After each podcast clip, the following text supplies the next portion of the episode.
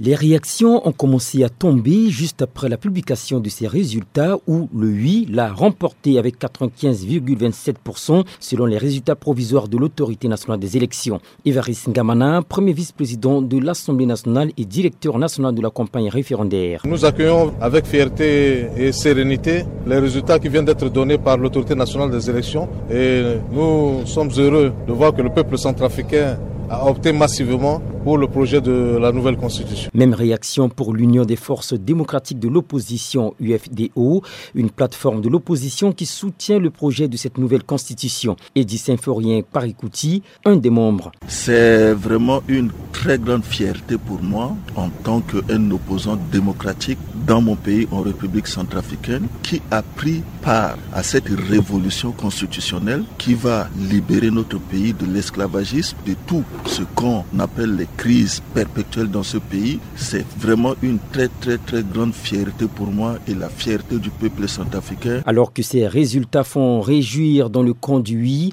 le bloc républicain pour la défense de la Constitution du 30 mars 2016 dénonce une mascarade.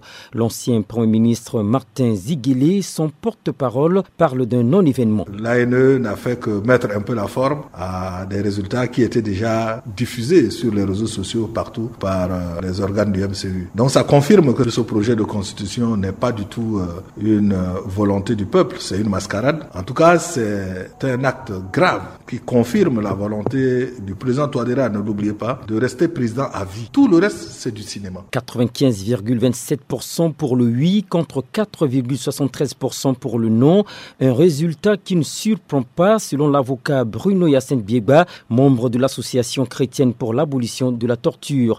Il s'interroge sur le taux de participation estimé à 61,10%. Le 30 juillet, il n'y avait eu aucune mobilisation. Alors donc dire qu'il y a eu 1 million 100 000 personnes qui ont voté et que maintenant sur ces, ce million 100 000, il y a 95%, je conteste ce chiffre-là. L'opinion nationale reste divisée sur ce référendum. Si de nombreux centrafricains accusent l'autorité nationale des élections d'être à la solde du pouvoir, l'institution en charge d'organisation des élections se félicite du travail abattu. Théophile Momokwama, porte-parole de l'ANE. Ça, c'est une mauvaise blague. Vous vous souvenez que les mêmes critiques ont été élevées avec les élections de 2020-2021, mais la plupart des gens qui font ces critiques-là sont élus avec ces élections-là. Ils siègent à l'Assemblée nationale. Ils ont une certaine notoriété politique par rapport à leur mandat électif dont les élections étaient organisées par la même ANE. À compter du 7 août, date de publication de ces résultats provisoires, la Cour constitutionnelle a 15 jours pour rendre public les résultats définitifs.